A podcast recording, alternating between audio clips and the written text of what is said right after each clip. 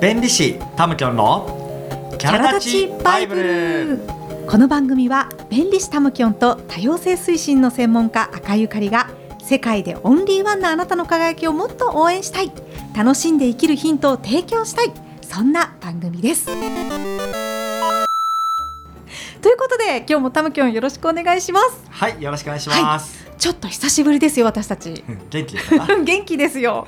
もうね、うん。この番組すごい楽しみにしてくださってる方もいらっしゃってね、あのなんかちょっとお休みになっちゃったなって思ってる方もはい。いるかもしれませんが。ロスね。ね、うん。ロスな方に、うん。あの朗報でございます。ね、あのちょっとですね、今回のシリーズから6回シリーズで、うん。素敵なゲストさんをねお呼びして私たち収録させていただくんですよね。はい。はい、あのどんな方か気になるかと思いますので、早速ちょっとねタムキョンの方から呼んでいただきたいと思います。はい、ぜひよろしくお願いします。はい。いつもの呼び方はい。でいいですか、うんうん、ぜひぜひ。はい。僕の先輩に当たるので、はい、じゃあ呼びます。はい、山崎先輩。はい。山崎です、よろしくお願いします。よろしくお願いします。山崎先輩ということでしたけども、うんうん。これは何つながりの先輩なんですか？えっとですね、はい。あのー高校の部活の先輩、高校の時の部活の先輩っていうのが一番の、あまあ、ー説明としては分かりやすいんですが、はいはい。よくよく思い出すと、うん、中学校の時もはい。2校上のあ2校上なんですけれども、うんうん。あのもう野球部の先輩でもあったのでかなり長い、うん先輩ででも、あのー一番付き合いが始まったのは卒業してから、はいはい。あの会うようになったというかそう。だから僕の印象としてはやっぱり大学生になってからよく会うようになったかなっていう感じです。そうですね。はいいやもうそんなね素敵な山崎先輩がどうして今日このキャラ立ちバイブルのゲスト様として呼びたいってタムキョが思われたんですかね。とうんあの今までうんその12回ですか、はいはいはいその私とあかりちゃん、そして酒井さんをゲストに招いてやってきたじゃないですうんか。うんうん。そのその時にすごく意義のあることを始めた始めたっていうすごい使命感と実感を持ってやってるんです。あかりちゃんもきっとそうですよね。うんうんうんうんそういう中でそのよりこれからはあのこうリアルになあの現場で頑張ってる方々をはい時々お声掛けして、あーあのーそう一緒にそういうリアルに対してあの話し合いできたらなと思って。そうもっともっと悩んでる人僕とか赤井ちゃんの世界で見てる人だけじゃなくて、はい。きっといると思うんですね、そう。だからそういう人たちの声を少しでもうん。聞いて、はい。少しでも温かい気持ちにというか、はい。まあ、生きやすい世の中になってほしいなと思って、それであのもう一人しかいないと僕の知り合いの中で一番はい。その教育現場で頑張ってる、うん。うん今公立の先生をや中学の先生をやってるんですけどはい。もう山崎先輩しかいないと思ってうん。すぐに声をかけました。いやーそうなんですね、もう現役の先生でいらっしゃいますものね。はい。はい、今山崎先輩は私も先輩と言っちゃってますけど、はい、山崎先輩はどういうようなあの子どもたちと関わってどういうことをされていらっしゃるんですか？はい。えー私の校内の仕事は、うんうんえー支援教育コーディネーターっていうあまり聞き慣れない、うん仕事の名前なんですけども、はいはいあの主に、えー教室に入れなくなった子たち。うん。あとは、えー勉強を一生懸命やってるけれどもどうしても追いつかない、うん。えーそういったことで、えー悩み感とか苦しみを抱えている子たちにどう支援をしていくか、えーそれを考える仕事をしてまして、うん。えー特に今校内フリースクール、はい。学校内に教室を1個借りて、今教室に入りづらくなっている子たちにどういう支援をしていったらいいか。まずはあの学校って来ても安心なんだなっていう、うん。そういう安心の場を作っていくことをメインで仕事しています。それはあの先生からご提案されたのかそれともあの山崎先輩がそういうふうにここを担当するようにと言われて始まったんですか？えっと、私が3年前にはい。校長先生と相談して、へー。えーぜひ立ち上げていきたいと、やっぱり、あのー前の学校では、えーそのフリースクールを立ち上げて、はい。で異動になってしまっていたので、新しくうん赴任した現任校でそれがなくって、はいはい。やっぱりあの学校に行けなくなってる子たちの居場所がないなっていうのを強く、はい、感じていました。で校長先生がすごい理解のある方で、だったら一緒に作ろうよっていう形で言ってくださってでもあの最初の12年は全然実は利用者がいなくって本当に1人か2人ぐらいしかいなかったんですけども今年度はすごい人数が増えて今毎日10人ぐらいの子たちがそこに通ってきてくれてるっていう感じです。そっか山崎先輩がこう提案された企画だったん企画というかねそっか公立のね中学校で、うんその校長先生に直談判してこういうのが必要ですって本来仕事を増やしたくないと思う先生の方が多いであろう中、はいはいはいすごいですよね。すごいですね。いやでもその実際に学校に行けなくなってしまった子たちの要因って様々だと思うんですけどもその子たちがこう10人とか集まっても、まあ、そのクラスというのは円満にこう行われているものなんですか？まあ、正直に言うと、うん。人間関係で、うん。えーやっぱりぶつかりとか、はいはい。あーこの子ちょっと苦手ですっていうのは出てきます。うんうんうんうん。ですけどその時にやっぱり距離感が近いのと、うん。なるべくその教室のコンセプトとして、はい。他の人をそのままの姿でうん。受け止めようっていうことを僕が繰り返し言っているので、それに対して強く批判したりとか大きな声で悪口言ったりとかそういうことがない場にはなってるかなと思います。いやこの先生の場作りって並大抵のものじゃないと思うんですけど、どんな先生でもできるわけじゃないスキルなのかなって思うんですけどね。確かに。何かその気をつけてらっしゃることとかってありますか？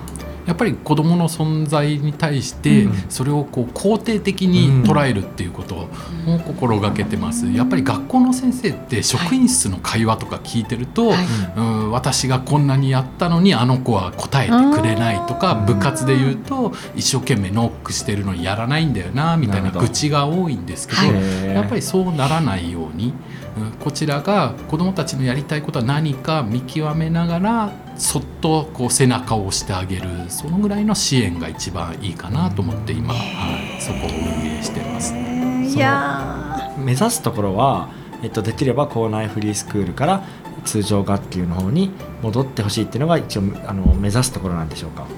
まあ、実はうんそれも校長先生とお話しした時によく出た話題で、うんもちろん教室に戻してあげたい気持ちはある、ただ教室の方がそれを受け入れられる状況にないんだったら例えば担任の先生がやっぱりまだ考え方が古くて何々しなくちゃいけないとか言われるようだったらそのフリースクールでずっと過ごして次の進路の時にそういうところが叶えられるところを見つけてあげるそういうところで活躍できるような、うん能力を伸ばしてあげるのもここの仕事じゃないかっていうことで1年目は確かになんとか教室に戻そうねっていう方向の話もあったんですけどやっぱりそこをこう調整しながら、やってきた感じですね。うなるほど。すっごいでも重要ですねそのそうですね。クラスというか、うん。ねえ。いやあの私の周りにはあの私はフリースクールをやってるんですけど民間というか自分でねあやってるんですけども実際にもう学校に行けなくなっちゃった子がいや親御さんが問い合わせをしてくださって、あの来てくださる方が多いので学校でそういったそのワンストップセンターのようなあの本当に行けなくなる前に学校側の方で受け入れられる場所があるって本当にその学校さん恵まれてると思いました。そのやっぱり、えっと、学校にクラスに行かなくても、うん。学校に毎朝足を運ぶっていうことも大切じゃない。確かにね、同じ環境のところに足を運ぶっていうその努力も認めてあげたいし、うんうんうん。うんそうだから学校の中にそういう受け皿を作ってあげるって社会的意義はありますよね。確かにそうですね。いやでも先生を一人で見てらっしゃるんですか？あ僕とですね、はい。今年からは福祉園コーディネーターっていう先生もついてくれて、その先生もまた僕と違うアプローチで、あのそこでやってくださるですごいありがたくって、はい。僕はどっちかっていうと全部受け止めるタイプなんですけどその先生はちょっとずつ子どもたちにからかいというか、なるほどうんうんうん。うん今日は教室行ってみたりしないの？みたいな感じでちょっとずつアプローチしてくださったり反対にはいはいその先生があの僕はもうおっさんなのでうん。子供たちからするといじりづらいんですけどその先生はまだ30代前半なのへでー。子供たちがその先生をからかい返すことではい。こうまた違う関係ができていて、うん。そうだ僕だけではできないはい。そういったことをその先生がやってくださってますしあと休教科の先生それぞれにもう一人1時間必ず入っていただいて学習室の中でもいろんな先生が来るやっぱり自分が気になる教科を伸ばしていけるそういう仕組みも作っています。すごい。いやー素敵。行ってみたい。ねぜひ一回、はい。え。見に来てくださるとありがたいです。ね、これからねこの山崎先輩にあのたくさんちょっと実際のご質問ですとか、うん。まあ、あの相談案件をねこの収録であのお聞きしていくことになりますけれども、ちょっと楽しみですね。そうですね。はい、ぜひぜひよよろしくお願いいたします。よろしくお願いします。ね、今回は山崎先輩というね、タム教の大切なね、あのー先輩をお呼びいただきました。でね、校内フリースクールというのを、ね、公立の中学校でやってらっしゃるというね、はいお話をちょっとお聞きしましたが、えっと次回はですね、ちょっと部活動のことについて先輩にお聞きしたいと思います。はい、ということで、えっとタムキョンちょっとねしばらく間が空いているうちに新しいね 取り組みが始まったんですよね。そうですね。はいまあ正確にはこれからあの今立ち上げたところというところなんですけれども、はいちょっとご説明してもよろしいですか？はい、お願いします。はい。えっと、キャラ立ちバイブルの配信を始めて4ヶ月になりますが、さまざまなお声をいただきます。その中で一番多いのが、やはり人間関係上のお悩みです。